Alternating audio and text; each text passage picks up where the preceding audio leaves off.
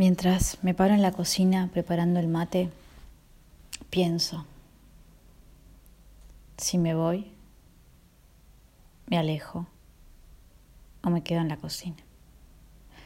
Son esos momentos en los cuales no hay nadie, pero me siento feliz, sola.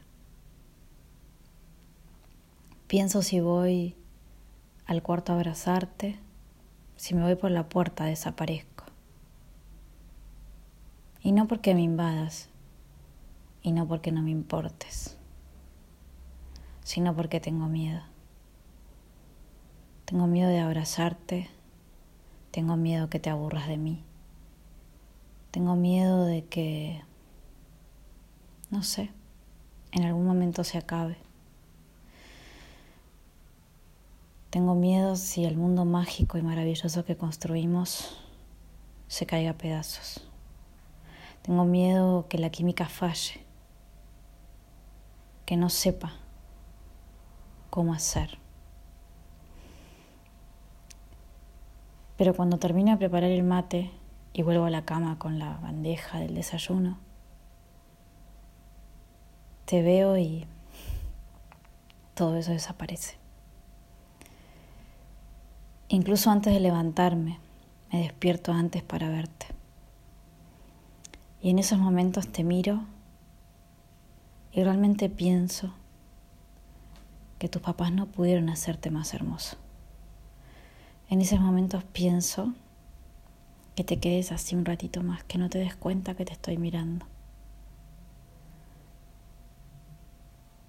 Pero muchas veces entre dormido abrís los ojos porque sabes que te miro. Y en ese momento que abrís los ojos entre dormidos, te ves aún más hermoso. Y eso que dicen que ojalá puedas verte con mis propios ojos es cierto. Ojalá puedas ver todo lo que yo veo en vos, todo lo maravilloso que sos.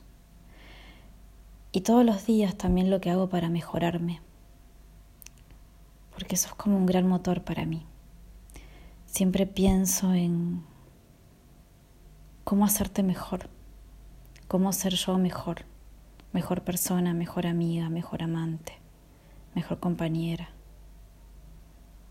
cómo hacer mejores risas, cómo escucharte.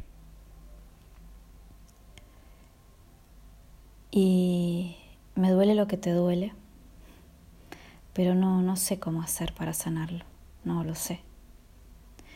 Y tampoco sé si quiero saberlo, solamente con que me permitas estar a tu lado, acompañarte. Ya con eso es el tesoro más preciado. Y suena cliché, pero es así, cuando el otro te importa, te importa mucho y te importa que no se duerma triste, te importa que se calen las lágrimas, te importa estar ahí, incluso respetar. Y ese sonido es tu mensaje.